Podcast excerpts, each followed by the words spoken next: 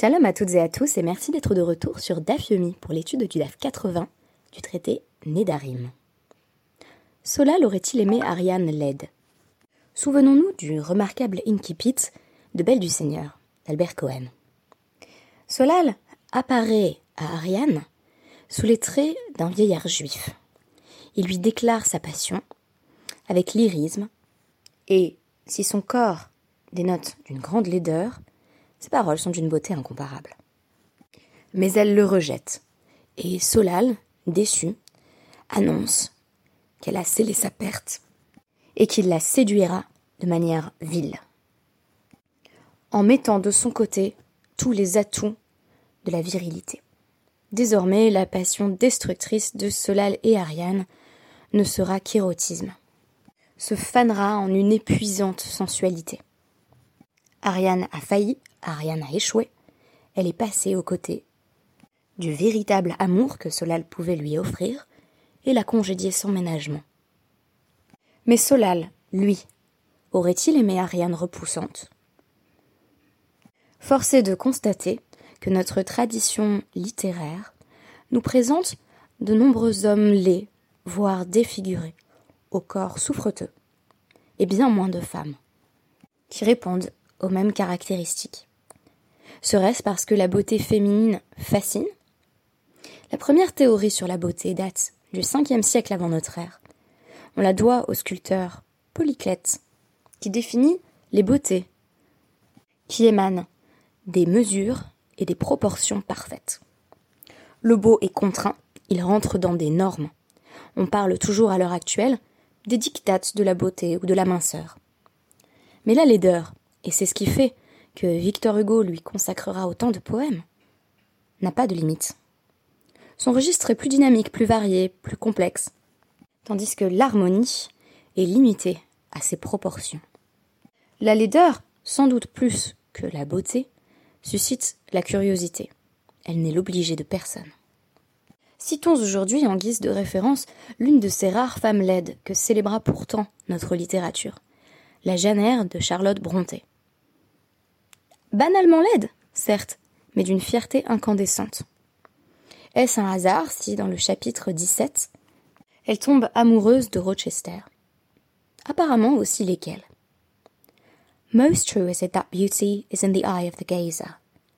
My master's colourless olive face, square, massive brow, broad and jetty eyebrows, deep eyes, strong features, firm, grim mouth, all energy, decision, will, were not beautiful, according to rule but they were more than beautiful to me. They were full of an interest, an influence that quite mastered me, that took my feelings from my own power and fettered them in his. I had not intended to love him. The reader knows I had wrought hard to extirpate from my soul the germs of love. There detected. And now, at the first renewed view of him, they spontaneously arrived, green and strong. He made me love him without looking at me. Vous l'aurez deviné, il est question dans notre DAF des femmes qui sont les dix. Des femmes qui s'affranchissent peut-être des dictates de la beauté.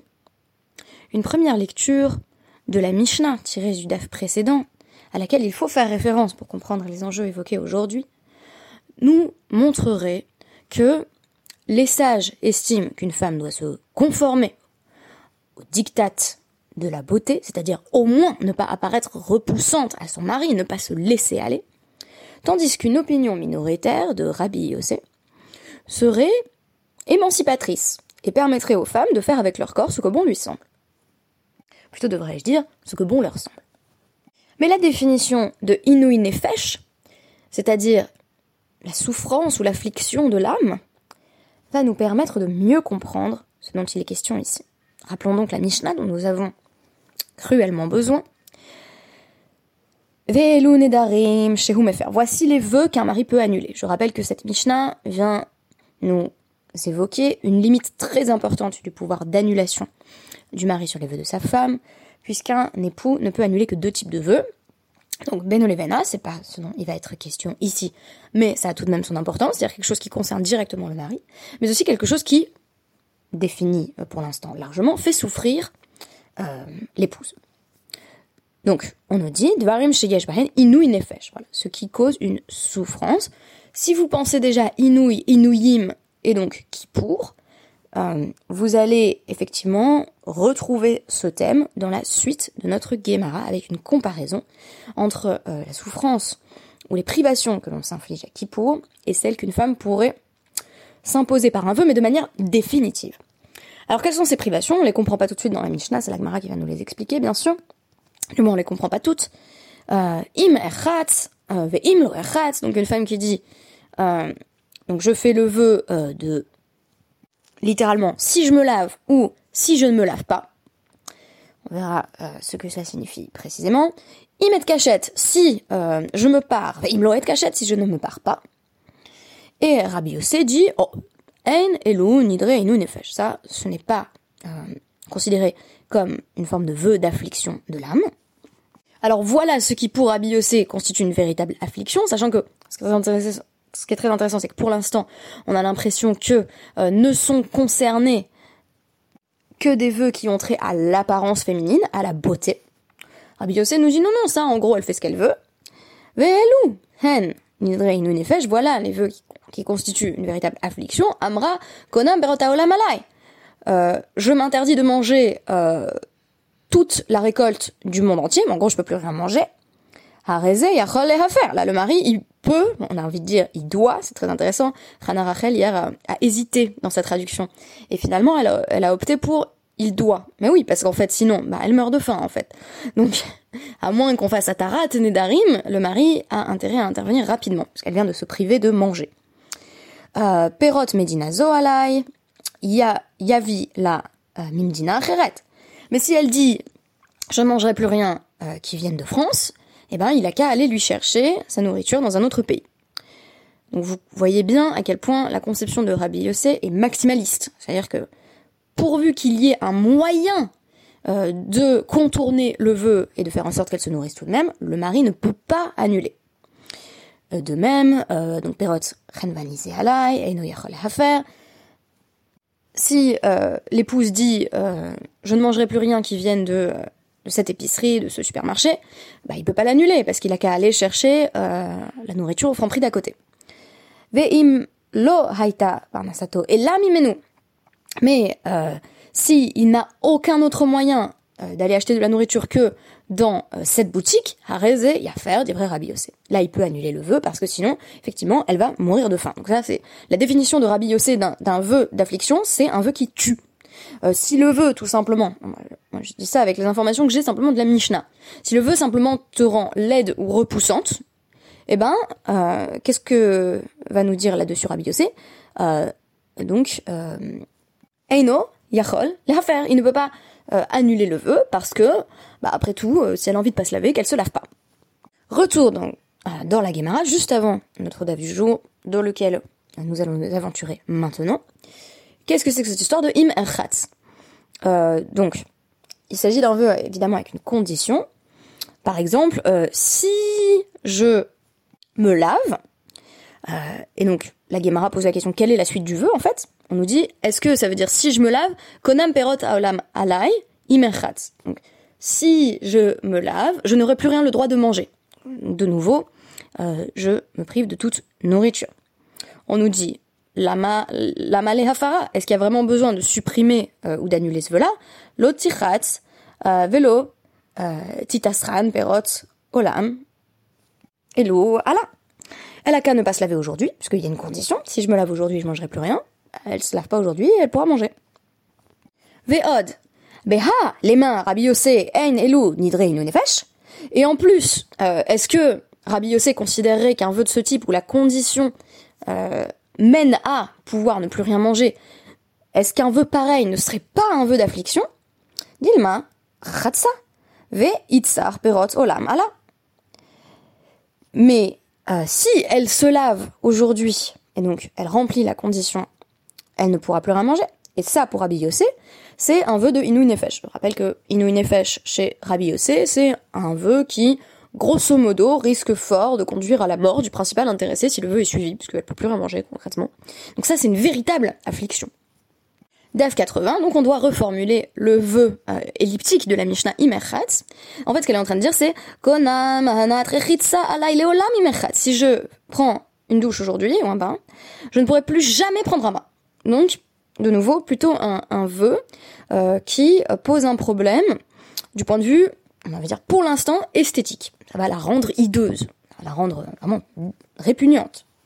Conséquence, on nous dit, bah, si euh, Tiras euh, Mitsara Ala, évidemment, si elle prend un bain ce jour-là, bah, elle pourra plus jamais prendre de bain, ça c'est assez problématique. Et on nous dit, très intéressant, euh, Lo Tiras Itla Nivula. Mais si elle ne prend pas sa douche du jour, euh, il y aura une nivula, donc euh, une forme euh, de, de dégoût, quelque chose de répugnant. Ce qui sous-entend que, contrairement à ce qu'avançait Rana Rachel hier, et qui me semblait être absolument avéré, à savoir que à l'époque de la Gemara, les gens ne prenaient pas des douches et des bains tous les jours. Ici, on semble nous dire, peut-être les femmes oui quand même, hein, parce qu'une femme qui passerait une journée sans se doucher, eh bien, il y aurait une forme de nivoula, quelque chose de, voilà, de, de, de, quelque peu dégoûtant. Et du coup, c'est là que Rabbi Yossé devient le défenseur des femmes contre les dictats de la beauté en nous disant eh ben Rabbi Yossé ça va. Efshar ça. Ve niveau le bah ok elle se douche pas aujourd'hui et puis comme ça sa condition sera pas remplie elle pourra donc euh, se doucher tous les autres jours de sa vie. Et on s'en fiche qu'elle soit dégoûtante, enfin même dégoûtant, hein, c'est beaucoup dire, on s'en fiche que que ce soit euh, voilà un petit peu euh, non conforme aux règles de l'hygiène, qu'importe. Explication Nivoul des radioma loche mais. Euh, être euh, être sale pendant un jour, ça s'appelle pas être sale. Je suis parfaitement d'accord. Euh, pour être une jeune maman, euh, ça arrive de pas pouvoir prendre de douche pendant une journée, et bah on n'a quand même pas envie d'être considéré comme dégoûtant par le monde entier. Donc on a très envie d'être du côté de Rabbi sur ce point. Alors on nous dit bah très bien, j'ai maintenant compris pourquoi les sages considèrent que le mari peut annuler le vœu en cas euh, en cas de imachas, mais on n'a pas compris imloerchatz. Je rappelle que pour l'instant, euh, les sages disent ça serait embêtant qu'une femme soit dégradée euh, dans son apparence physique en ne prenant pas de bain pendant une journée, tandis que Rabbi Yossé dit franchement pour une journée, on va peut-être leur, lâcher un peu la grappe si je puis dire. donc maintenant on nous dit voilà imlo et ridame. À quoi ressemble ce vœu? Alors on nous dit si son simple si son vœu est simplement que je ne puisse plus jamais prendre de douche si je ne me douche pas aujourd'hui, euh, la malahafara, euh, euh, à quoi ça sert que le mari annule Elle a qu'à aller prendre sa douche, et comme ça elle pourra se doucher tous les autres jours de sa vie. Donc ça peut pas être ça. Donc Rabbi Yehuda nous dit ça doit être un vœu particulier où elle dit Hanat alay leolam imlo echat beme mishra.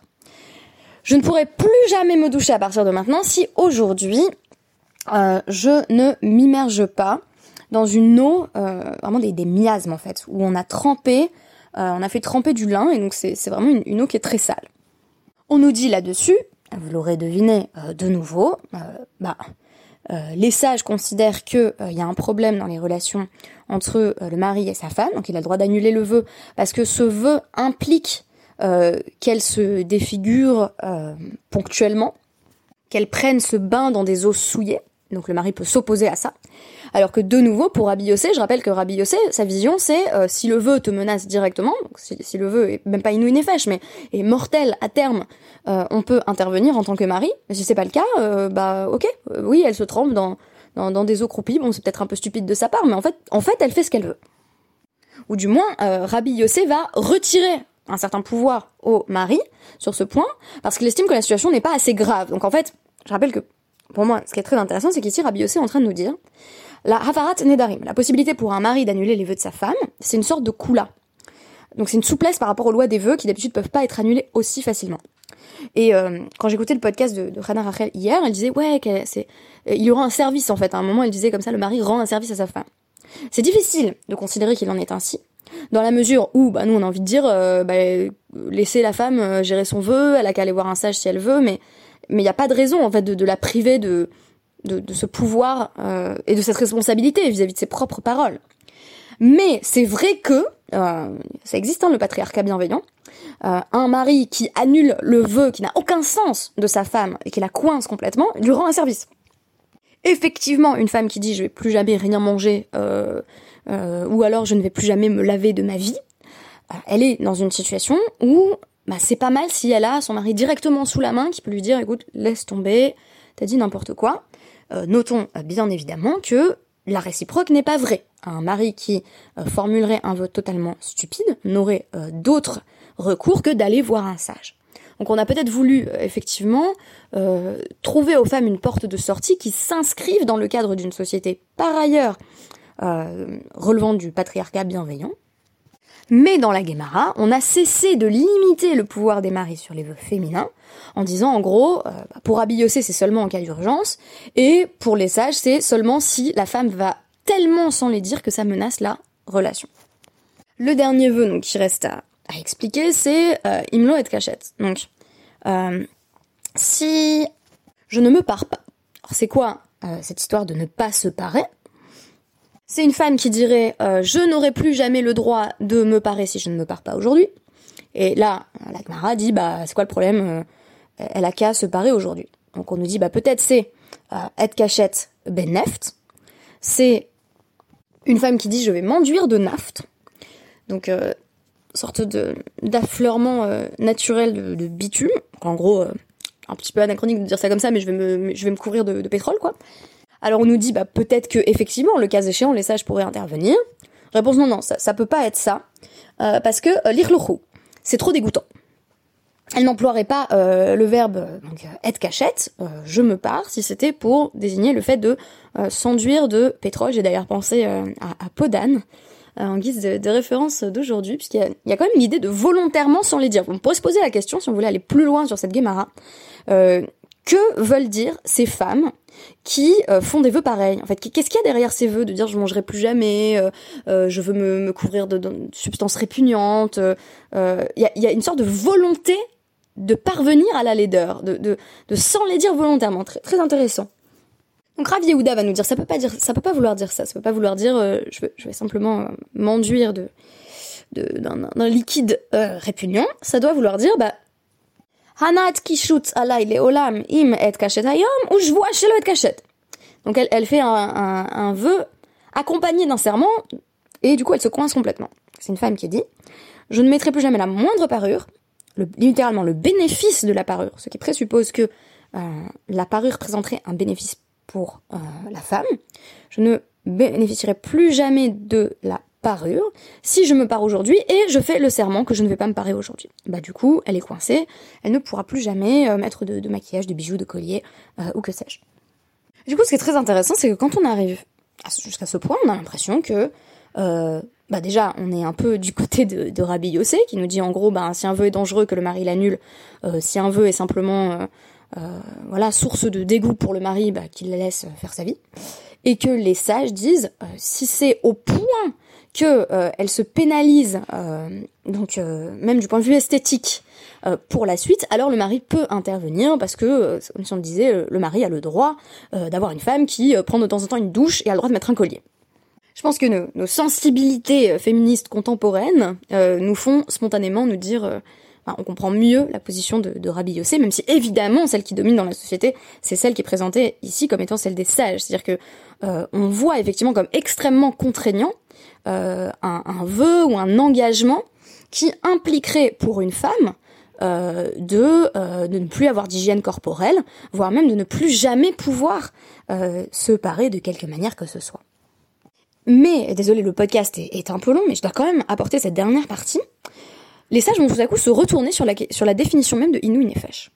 Je rappelle que Inu Nefesh, au départ, on avait l'impression que c'était euh, quelque chose qui cause de la souffrance, de l'affliction, euh, quelque chose qui est, qui, est, relativement embêtant, voire pour Abiyossé, euh, une situation qui est totalement insoutenable. Euh, un, un vœu qui mène tout droit à la catastrophe.